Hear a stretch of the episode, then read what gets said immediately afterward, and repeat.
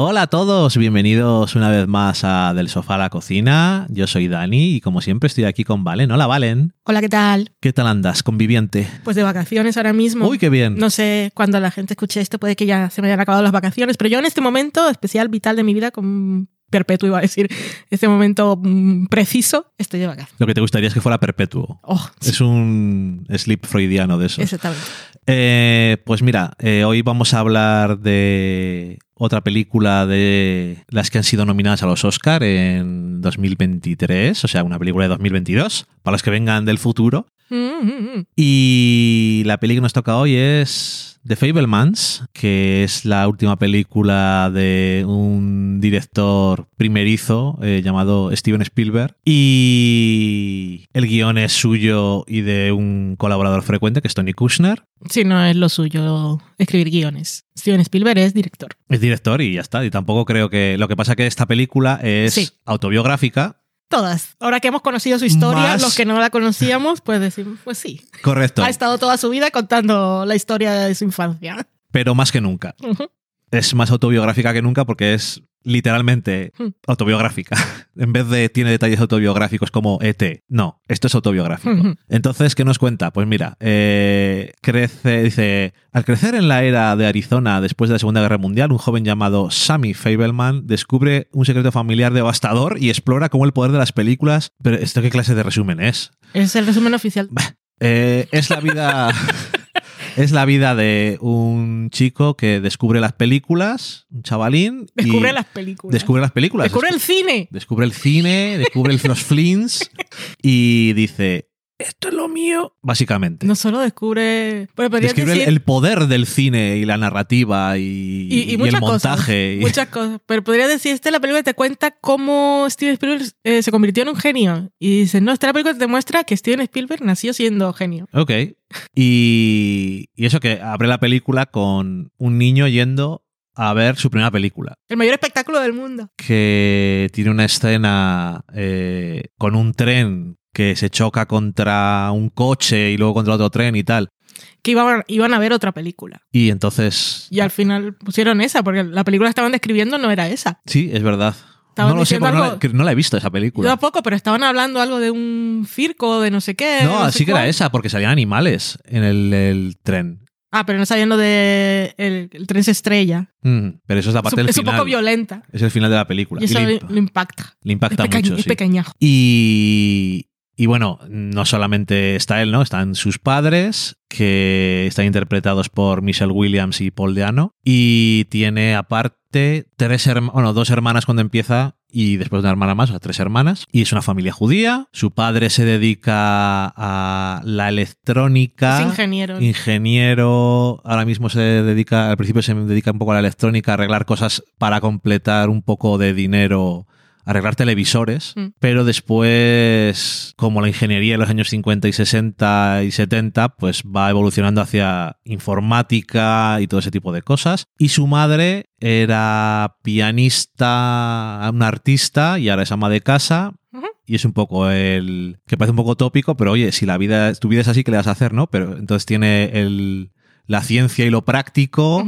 En conflicto con el arte y lo espontáneo y ese tipo de cosas. Y él tiene de los dos y también tiene el conflicto de los dos y la forma en la que esas dos áreas de su vida apoyan o impulsan o no su carrera o su hobby. Correcto.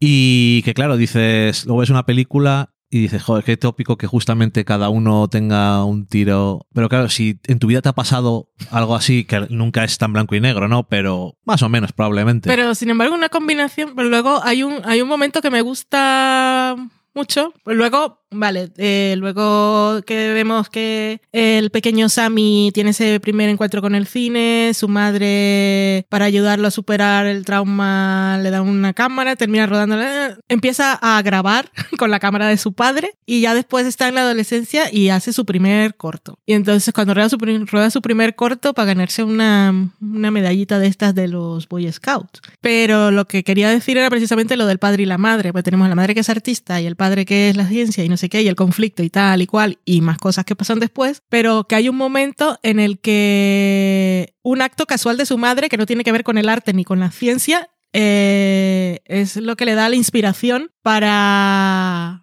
mejorar su corto, introducir sus efectos de postproducción. O sea, que eh, lo que a mí lo que me queda claro de esta película, muchas cosas, ¿no? Pero es que eh, la mente de Steven Spielberg funcionaba de modo mm, diferente y privilegiado desde el principio. Y no era, es que he visto un millón de películas, o sea, es algo que tienes innato. O sea, ya piensas en imágenes, porque no es normal. Sí, desde luego. Que también está guay como en eso que cuentas de que mejora los efectos de postproducción para hacer que la película parezca algo más real. Sí, realista, para introducir los disparos. Y su padre admira cómo ha funcionado de forma científica. Le dice, has pensado como un ingeniero, aunque realmente ha sido inspirado por otra cosa. Sí. Bueno, eso es. La película dura dos horas y media y mi primer instinto era...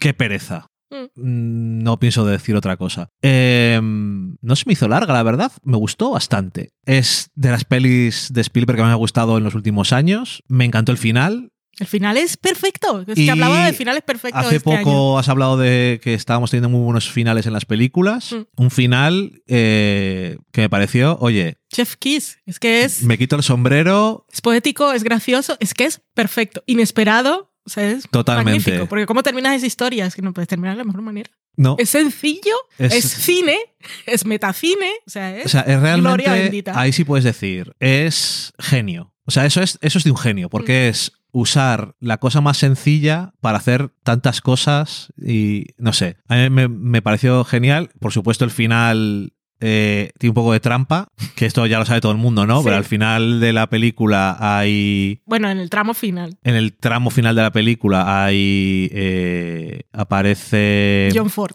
John Ford, el mítico director. Está interpretado en la película por otro mítico director de hoy en día, que es David Lynch, eh, que le decía a Valen cuando estábamos viendo la peli que la genialidad que es, porque no hace falta. Vamos, no hace falta. Si no eres Steven Spielberg, probablemente no puedes llamar a David Lynch y dile, sale en mi película porque sí. Mm. Entonces, le digo que la genialidad de coger y pensar quién es la persona que hoy en día puedes decir, esto es eh, un director de cine, un genio, alguien que cambió todo y que está vivo hoy en día y que ya es mayor. Es y David que lo Lynch. ves y lo reconoces inmediatamente Es- por su pelazo. Instantáneamente reconocible. Eh, John Ford era instantáneamente reconocible porque iba con un parche, lo cual es que es una maravilla también. Pero eh, entonces, el hecho de que David Lynch puede estar actuando o no como John Ford, que por lo visto sí que le estaba imitando un poco, ¿no? Las cosas que hacía, pero no hace falta el hecho de que exista y tú ya sabes que es David Lynch, hace que estés viendo a un director, aunque no sepas quién es John Ford. Mm. Ya tiene el aura de soy el mayor director. Y entonces la escena esa funciona también solo por eso, pero aparte está muy bien, está genial esa escena, es de lo que más me gustó de la película. Y digo que hace trampa porque a mí David Lynch siempre me, me ha fascinado, ¿no? Cada vez que aparece en pantalla, y no son tantas veces, me interesa lo que está haciendo. Mm, Eh, sí. Pero bueno, eso, toda la película, eh, pensé que a lo mejor iba a ser un poco eh, indulgente y un poco masturbatoria y un poco que el, el personaje protagonista iba a ser muy marisú y, ¿sabes?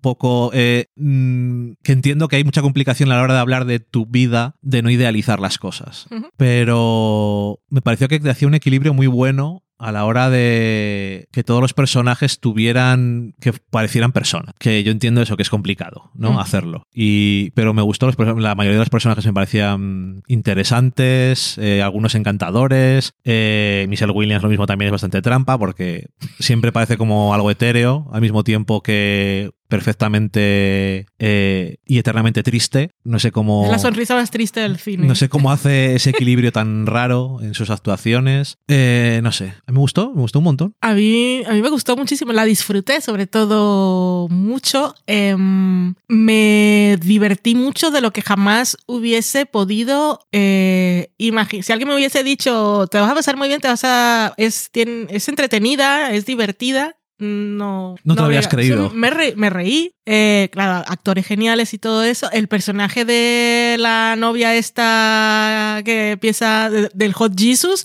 es que es, es maravillosa. O sea, es genial. El, el tío. El tío que aparece cinco minutos, la nominación, mejor nominación al Oscar también. Em, pero es, es una película, cuando ves dices, dos horas Y ¿cuánto? media. y sí. media, dices, largui- y, em, años 50, y infancia, y no sé qué, y el divorcio de los padres y tal, y dices, hostia, qué, to- qué tostón. Pues no, a mí no se me hizo, no se me hizo nada larga, me parece que tiene mucho ritmo, me parece que es muy bonita ratos, y luego tiene toda la parte de, del, del poder del cine, pero como que, que te muestra, sea, yo creo que es una, una película que puede inspirar mucho a gente que quiera hacer cine. Eh, pero esto, es que no me acuerdo en qué podcast lo escuché recientemente, alguien estaba debatiendo eh, que estaba diciendo que si veías la gente que estaba ahora que quería, estaba entrando a escuelas de cine y tal, y que molaba que hubiera cosas como Everything Everywhere All in Once. All at once. Porque, porque eso, porque te mostraba más del cine digital y todo lo que se podía hacer y que era algo que les apelaba directamente y que luego ver algo como The Fablemans pues igual era buen cine pero no y yo decía, pues, o sea, para mí pensaba todo lo contrario porque Everything Everywhere blah, es una cosa como que los más jóvenes ya lo tienen, es un lenguaje que mola, que haya películas que les, no sé si les apela directamente y si han ido en masa, o sea, no tengo ni idea, pero es un lenguaje que está más acostumbrado, que lo puedes hacer con TikTok. O sea, cuando ves lo que hace la gente joven con TikTok, con, con la herramienta del móvil, los efectos que te hacen es flipante. En cambio, ves algo como The Fableman, que te muestra el poder del cine, pero de todas las formas, o sea, cómo un niño descubre el cine y le cambia la vida. Cómo eh, el, el poder como de... de um, no me sale la palabra, pero hay un momento en la película en que uno, un personaje está triste y el personaje de Sammy, alguien le dice, haz una película de este fin de semana que pasamos juntos para, para, que para reconfortarte, ¿no? Ujú. Entonces, tiene el poder de reconfortarte por momentos, tiene el poder de hacerte descubrir un mundo, tiene el poder de mostrarte verdades, tiene el poder de entretenerte, tiene la gente que hace cine, la gente que ve el cine. Eh, luego te muestra eh, cómo se rueda, cómo se hace, cómo lo actúan, cómo lo monta. O sea, es luego, eh, hacia el final hay otra cosa que es el poder de verte en representado o verte a ti mismo, que es, un- es una forma diferente de representación, que estás muy acostumbrados a hablar de representar como es la primera vez que me vi en pantalla y pertenezco a una minoría y eso obviamente pues me cambia la vida y Ujú. muestra que no estoy solo o que puedo hacer cosas. Y en el caso de Fairmont te muestra otra forma de cómo le puede cambiar a una persona verse representado, no, pero verse a sí mismo o verse por primera vez como lo ven los otros o verse como eh, alguien puede lo que, lo que otra persona puede imaginar que puede ser. y eso te da alas, no sé. O sea, a mí me parece súper inspirador en ese sentido y por la gente que le gusta el cine me, me pareció súper bonita. no sé. Y, sobre todo que me divertí mucho.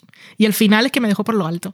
I like it. Sí, yo que normalmente no... eh, muchas veces veo películas de Steven Spielberg y me aburro. Y las dos últimas películas que he visto suyas eran eh, la del Puente de los Espías y esta otra de los documentos de... Bueno, no me acuerdo ni cómo se llama.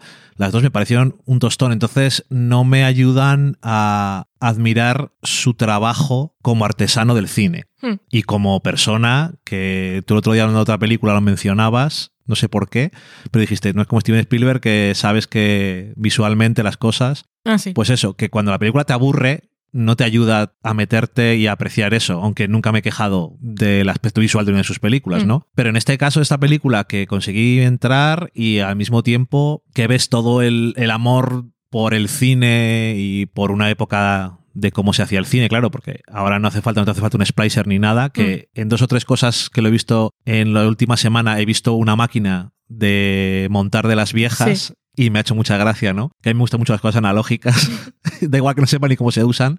Em, pero eso, y al mismo tiempo lo estás viendo y como te está gustando y te está entreteniendo y te está tal, disfrutas de esas cosas como el final Mm. y otras tantas cosas, ¿no? Que es uno de esos directores que las cosas más sencillas, que son súper difíciles de hacer, las hace fáciles, de alguna forma. Y no sabes cómo lo ha hecho, porque tiene el instinto. Sí. Y lo que decías tú antes, ¿no? Que es el personaje de Sammy, y entiendo que Spielberg, pues eso es una persona que eh, ha nacido con un cierto instinto de cómo presentar las cosas en una pantalla. Y luego, pues nada, cuando llevas simplemente unas cuantas décadas haciendo cine, pues también aprendes cuatro o cinco cosas, ¿no? Pero esta película la ves como no de una persona que, acaba- que lleva 60 años haciendo películas. Es como que, como con más, sientes como más energía y Sí. como que tenía más pasión por la historia. Y lo entiendo, ¿no? Porque es su historia, pero no sé, guay. Su historia y también eso, ilusión por el cine. Me pareció, bueno, sorprendida de mis sorpresas. Yo estoy, de- muy, de estoy, esta temporada. estoy muy sorprendido porque eso, normalmente no me gustan tanto sus películas últimamente y, y me ha parecido muy guay, la verdad. Yo la recomiendo si tenéis un poco ahí la duda, está muy chula. Y nada más. Con eso nos despedimos otra vez. Tenemos aquí a Loki que ha oído a alguien en el pasillo fuera de casa y ha dicho, ¿quién viene? No te preocupes, Loki, que no viene nadie. Tiene el morrete así como... Parece que "Mm". estás hablando solo. Ya, estoy hablando solo. O sea que no está Loki. No, está, está, está. Pero, no me, pero me está ignorando porque está muy atento, está con la oreja así torcida hacia el pasillo. Pues eso, que nos escuchamos otro día. Adiós. Adiós.